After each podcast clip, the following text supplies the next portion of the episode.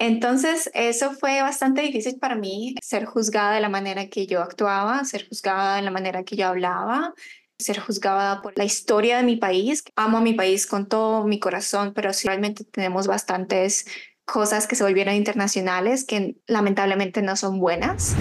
Bueno, mi filosofía siempre ha sido de que si eres la persona más interesante, más inteligente de la habitación, no estás en la habitación correcta.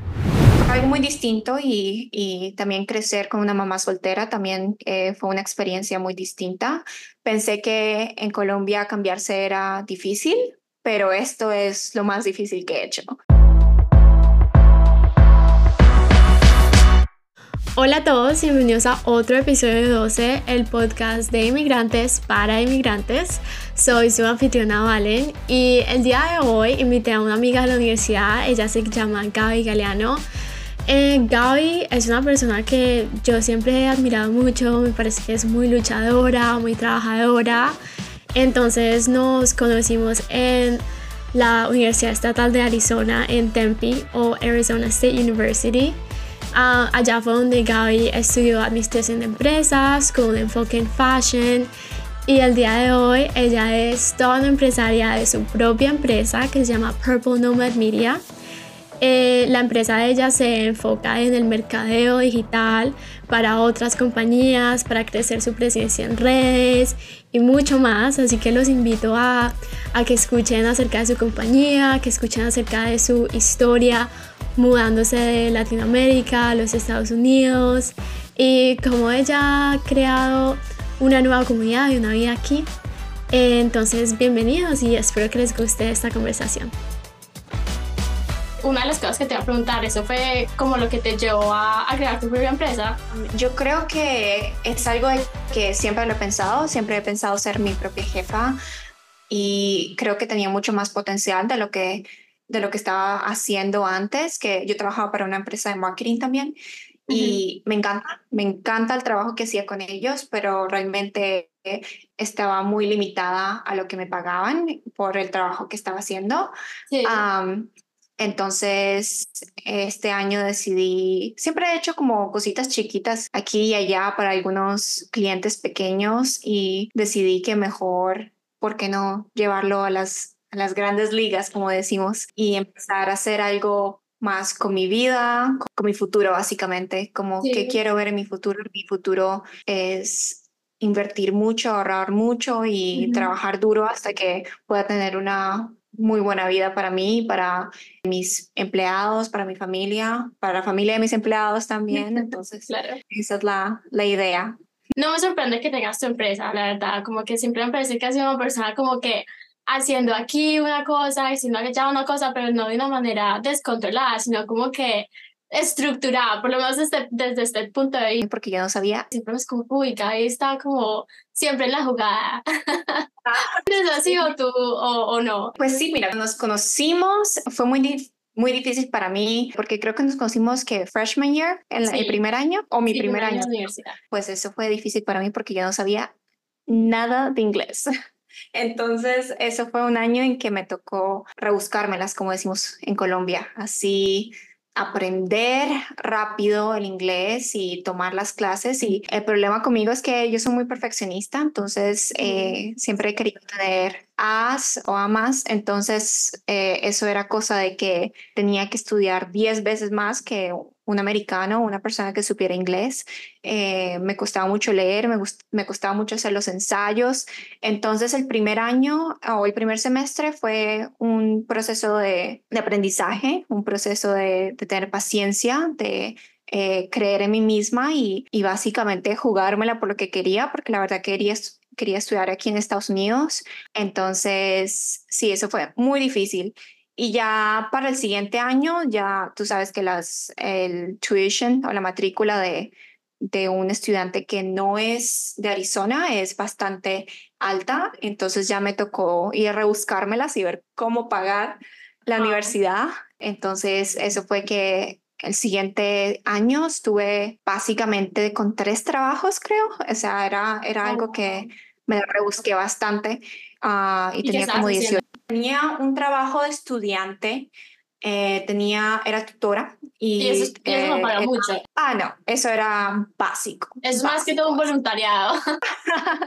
sí, básicamente. Ah, no paga mucho, pero la verdad es que a mí me gusta mucho enseñar. Es algo que me apasiona y que si fuera algo que pagara muy bien, tal vez hubiera hecho.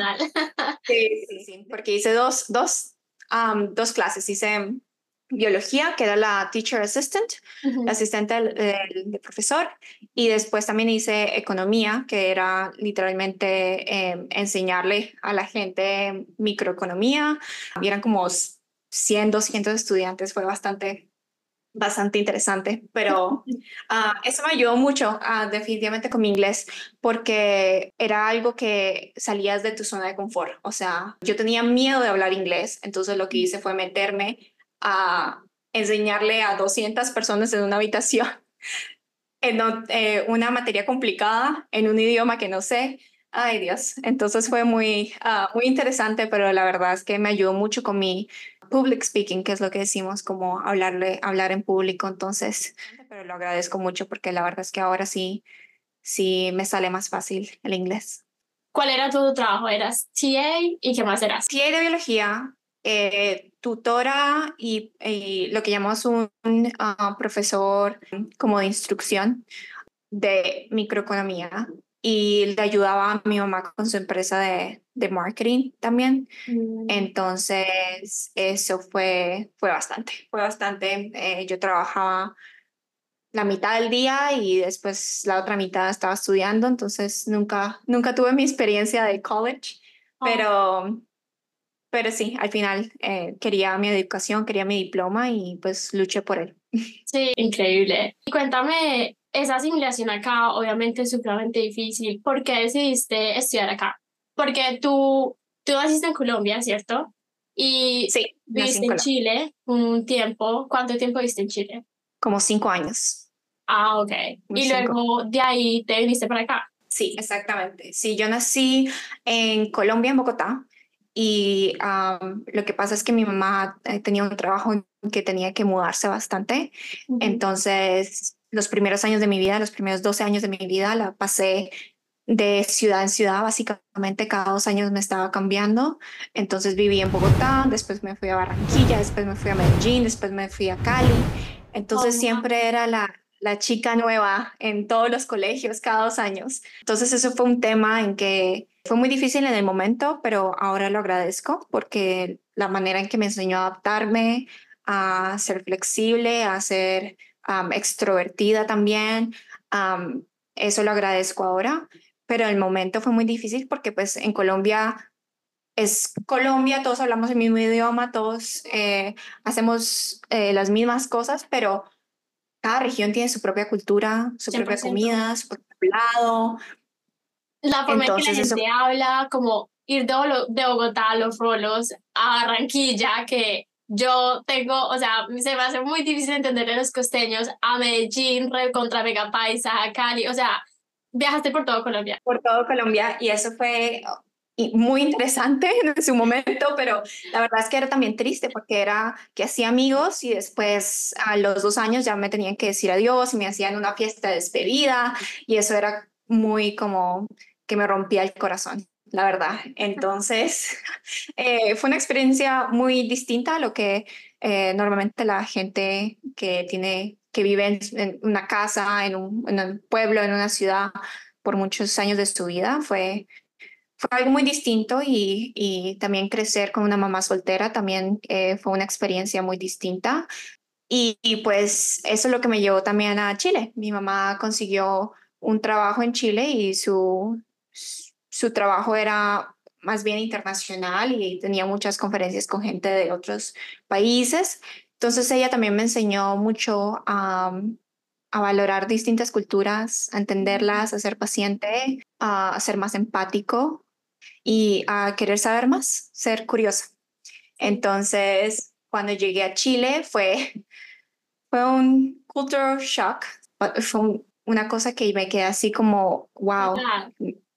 Sí, pensé que en Colombia cambiarse era difícil, pero esto es lo más difícil que he hecho, porque la verdad es que sí hablamos el mismo idioma, somos, hablamos todos español, pero el español chileno es otro, yo en mi cabeza es otro idioma, porque la verdad es que no entendía muchas cosas que me decían, hablaba muy rápido y básicamente habían palabras que no existían en mi vocabulario y había otras que sí existían en mi vocabulario, pero significaban otra cosa. Por ejemplo, ellos decían mina para referirse a una mujer, pero realmente mina para mí en colombiano es donde sacas carbón o no sé, como una cueva donde sacas carbón. Era una cosa que yo no entendía absolutamente nada de lo que me decían.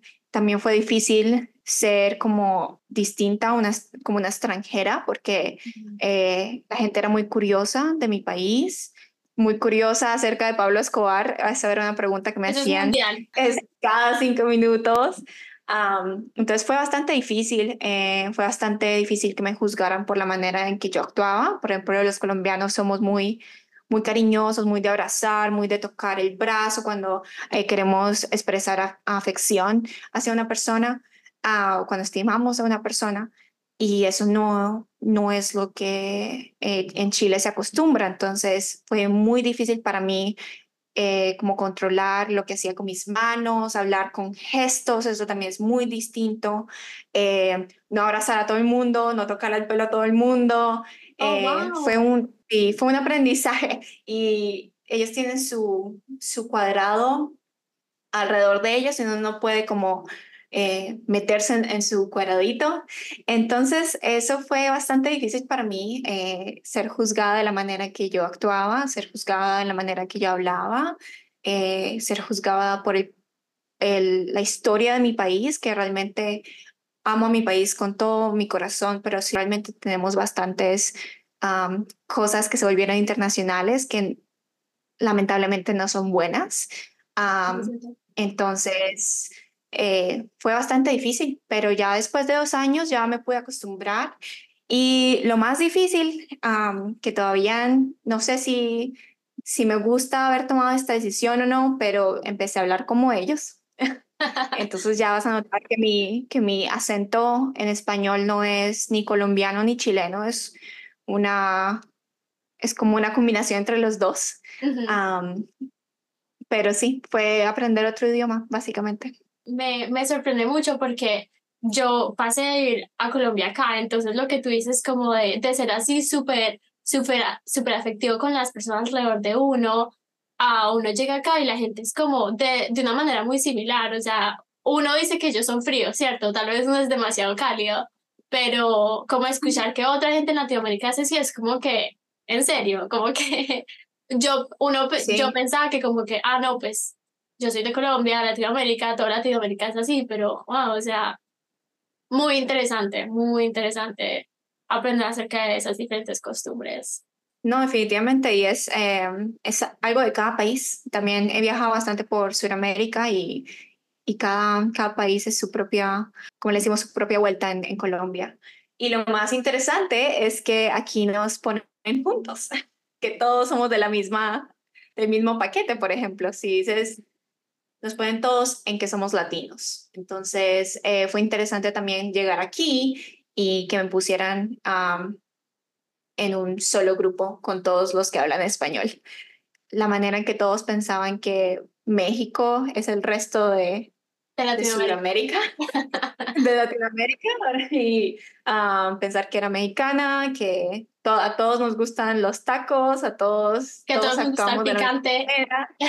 que todos nos gusta el picante. Entonces fue bastante interesante ver todas esas costumbres, todas estas diferencias entre nosotros y que aquí la gente piense que somos todos similares y todos somos lo mismo. sí. entonces Bastante interesante. ¿Cuál cambio dirías que es más difícil de Colombia a Chile o de Chile acá? Creo que la, lo más difícil fue Chile. Me parece que aquí me costó mucho menos. Y eso que era otro idioma. Eh, la verdad que creo que es porque tú esperas que como es un país cercano a ti, que es un país de tu misma habla, va a ser parecido. Eh, pero No sé si es porque estaba muy pequeña, porque era mi primera experiencia afuera de Colombia, vivir afuera de Colombia, pero cuando llegué aquí llegaba con una mentalidad de esto va a ser distinto, tengo que aprender un nuevo idioma, la gente va a ser distinta, entonces ya estaba preparada mentalmente por, para el cambio. Creo que cuando fui a Chile no estaba preparada, no sabía qué esperar, pero ya siendo un inmigrante una vez, ¿sabes cómo ser inmigrante dos veces? Sí. Entonces creo que fue más fácil venir acá, Sí me costó el inglés, me parece que, que sí me costó como un año adaptarme o hablar bien el inglés, pero Aquí creo que la gente es más cálida que en Chile y creo que están más abiertos al extranjero. Y creo que eso también tiene que ver con ASU, ¿cierto? Es, una universidad que es, la mayoría somos internacionales, entonces fue, fue una experiencia muy buena, muy cálida, me gustó. Eh, de la manera en que me recibieron, de los recursos que me dieron para aprender inglés, para hacer amigos, para conectarme y, la educación que también me dieron de cómo crear relaciones con gente americana. Entonces sí me gustó mucho más. Eso definitivamente yo creo que, que cambia todo. Cuando, cuando yo llegué aquí al colegio, era más predominantemente blanco y y sí, o sea, lo mismo, la gente como que creía que era uno mexicano, en ese entonces como que escuchar a alguien hablar español, especialmente aquí donde yo vivo, era como, pues la gente sí sabía que era español, pero era como que era algo muy raro y no fue así como tan, no fui como tan bien acogida como, no sé, en otros lugares creo que sería. Tuve suerte que aquí en Arizona hay bastantes mexicanos también, entonces ya, ya estaban acostumbrados a la cultura um, hispana, entonces eso sí, sí lo agradezco también. No, claro.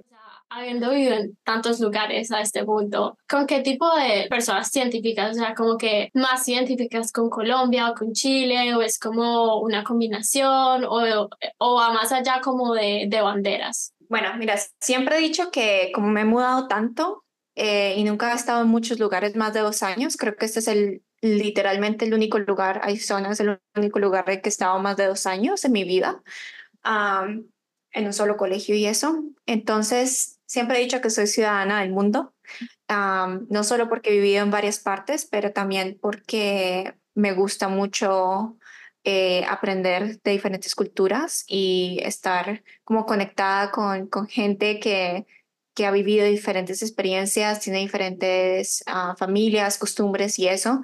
Creo que al, absorber todo eso y adaptarme tanto a diferentes lugares, no me identifico que, que vivo en un solo lugar, pero en temas de nacionalidad, en temas de, de cómo soy, Creo que soy colombiana de corazón, pero mentalmente soy un poquito más americana. Siento que me adapté mucho acá. Tengo muchas cosas de que tú dices, oh, esto parece como si hubieras nacido aquí en América.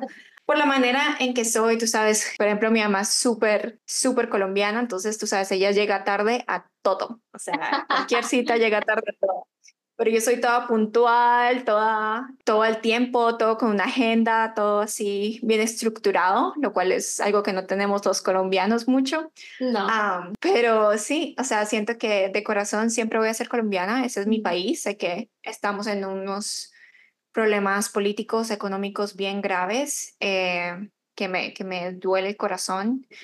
Eh, pensar en ello, leer las noticias, me duele el corazón, pero realmente eh, sí me adapté aquí bastante y no sé, me gusta, me gusta la cultura americana. Entonces, ¿tú crees que por pasar como por esa primera adaptación en Chile, como que eso ayudó, ayudó a adaptarte mejor como la segunda vez? Sí, por supuesto, ya estaba preparada, ya estaba preparada mentalmente y realmente creo que me tocó tan duro en Chile que yo creo que ya esta segunda vez, de la manera que me recibió ASU, la manera que está estructurado aquí, de que ya están acostumbrados a ver diferentes eh, extranjeros, diferentes latinos, creo que eso ayudó mucho. Creo que cuando llegué a Chile yo era la única que no era chilena en mi, en mi ah, colegio eso me costó bastante, eh, ser la única, ser la primera. Entonces la gente ni siquiera cuando no estaban en mi curso, eh, por ejemplo, yo estaba en octavo, por ejemplo, no, en, en noveno, y alguien estaba en décimo, no me conocían como Gabriela o Gaby, me conocían como la colombiana. Entonces, Es como que mi identidad ya no era lo que soy yo como persona, sino yo represento a mi país. Yo soy colombiana y eso es todo lo que sabían de mí y eso es todo lo que querían saber de mí. Entonces, eh, me, me, costó bastante. Y aquí ah, no me llamaban la colombiana porque pues hay muchas personas aquí de diferentes países y no, no van a llamar cada persona que, que es de diferente país por el nombre del país, ¿cierto? Van a referirse a ellos como con, la, con el nombre. Entonces, pasé de ser Gaby a colombiana a Gaby de nuevo y eso se sintió muy bien, ah, ser mi propia persona otra vez. Yo creo que tocas un, un, tema muy importante. A mí pasó exactamente lo mismo, como que uno está tan acostumbrado sí, a ser su propia persona, con sus imperfecciones y lo uno y lo otro, y luego como que de cierta manera cargar la bandera de su país, como que todo lo bueno, lo malo que haga ya va a estar impregnado en la mente de la gente. Es como que, entonces sí, es, es bastante, especialmente para, para cualquier persona, pero especialmente alguien joven que apenas está descubriendo el mundo, bueno, muchas cosas las que has dicho como que sí, estábamos viviendo experiencias paralelas 100%. Entonces, este, voy a decir que tu compañía, Purple Nomad, es basado en tu experiencia de vida, o sea, el nombre. Um, sí, un poquito. De la manera en que pensé Purple Nomad es eh, no solo mi experiencia como una nómada, cambiándome cada dos años siendo nómada, sino también fue lo que quería hacer con mi empresa, eh, la manera en que quería mostrarle a las personas lo que hago y eh, el diferenciador que le llamamos aquí de mi empresa es que yo viajo hacia ti a crear el contenido en tu, en tu lugar de trabajo para que se vea orgánico, para que se vea algo que está realmente reconociendo tu, tu marca como debe ser. Entonces lo pensé como, como eso. Y Purple es básicamente, viene de Purple People y Purple People es personas que tienen este superpoder que es eh, ser creativos y tener una mente eh, de negocios muy, um, muy interconectadas. Estas dos cosas, ser creativo y business interconectados entonces me gustó mucho Purple. No es solo mi color favorito, sino que también tiene un, significado. Y, me encanta. Sí, y, así, así como fue como lo pensé. Pero también creo que también me representa mucho. No sé si, si eres espiritual o algo así, pero el color purple es algo que representa sabiduría, flexibilidad, positivismo, básicamente. Entonces, me gustó mucho el, el, el nombre y me costó bastante, me costó como dos años.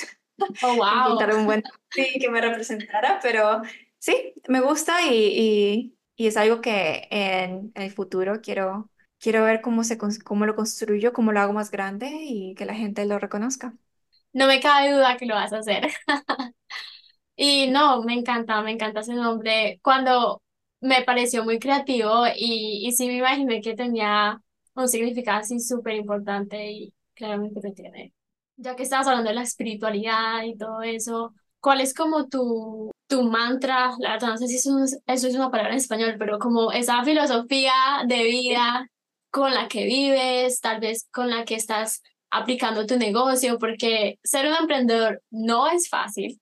Uno quiere tirar la toalla a diario. ah, pero entonces, como que, ¿cuál es tu filosofía de vida? Como que, que te mantiene así fuerte y siguiendo adelante?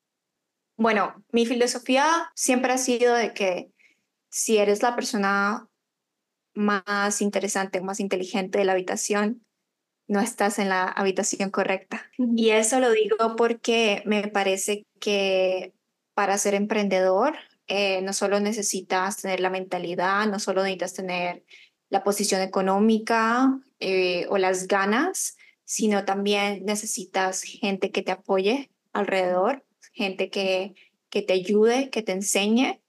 Y para eso siempre me he rodeado de gente interesante, intelectual, gente que vale la pena y me apoya y me ayuda. Y eso tiene que ver mucho con el networking que haces, las conexiones que haces en tu carrera, las conexiones que haces en la universidad, uh, cuando sales a algún lugar, eh, me parece muy importante porque te abre las puertas, tener conexiones te abre siempre las puertas, te llena de oportunidades. normalmente son las primeras personas que, que confían en ti, en tu negocio.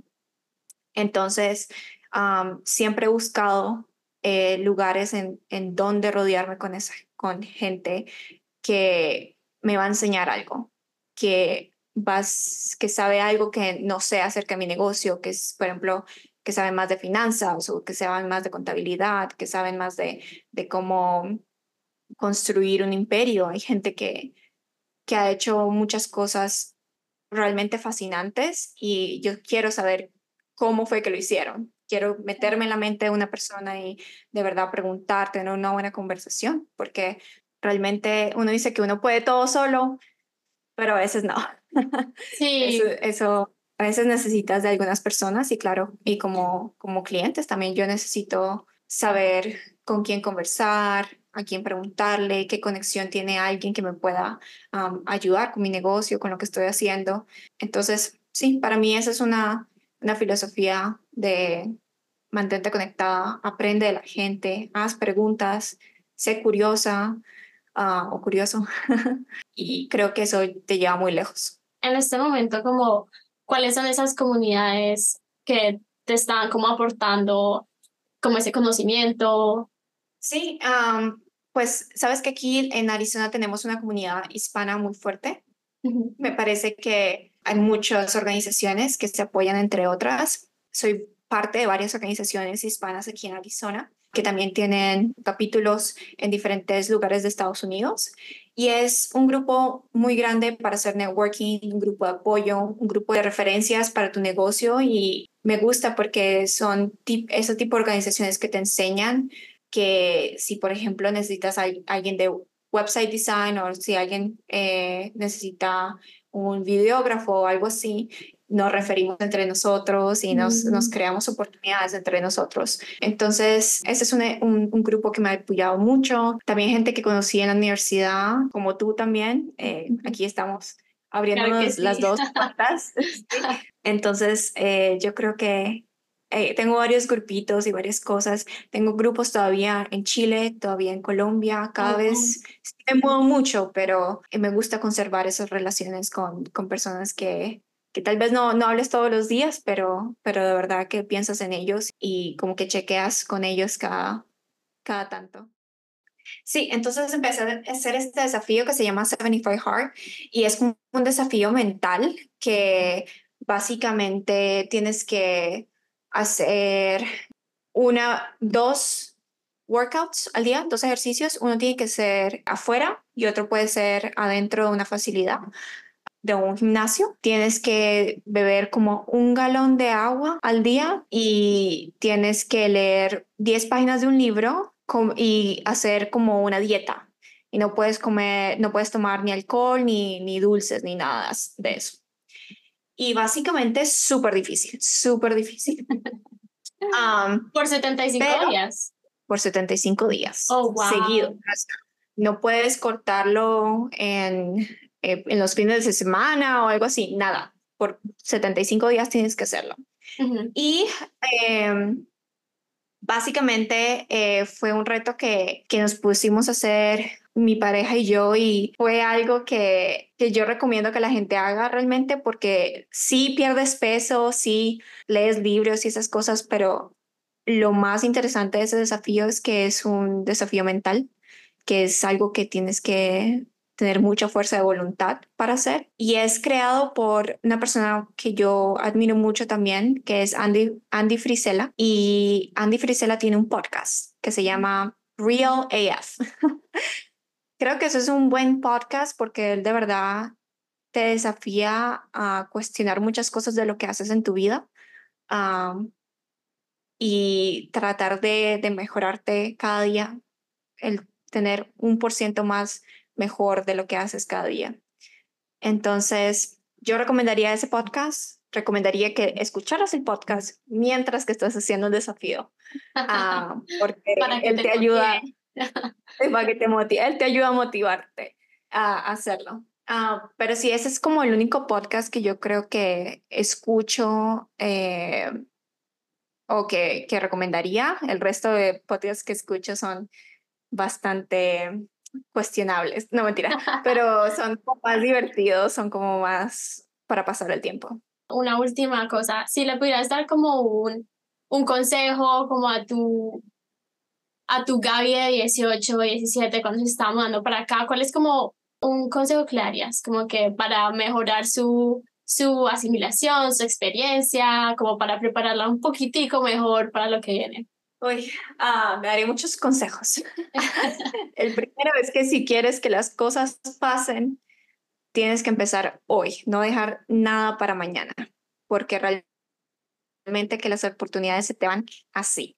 La verdad estoy muy agradecida de todo lo que he hecho y muy orgullosa de la que Gaby del pasado ha hecho porque ha sido difícil, pero eh, realmente uno nunca sabe qué va a pasar, nunca sabe, no hay, no hay nada escrito, todo cambia, eh, no sé si crees en el destino o no, pero las cosas del destino son muy difíciles de, de, saber de qué va a pasar y, y creo que ella necesita relajarse, relajarse, dejar que las cosas pasen, porque realmente eh, tuve muchos, eh, tú sabes, experiencias en, en, las que pensé que eran las peores experiencias de mi vida, pero realmente fueron experiencias en las de aprendizaje y que si no hubieran pasado no sería la persona que soy hoy.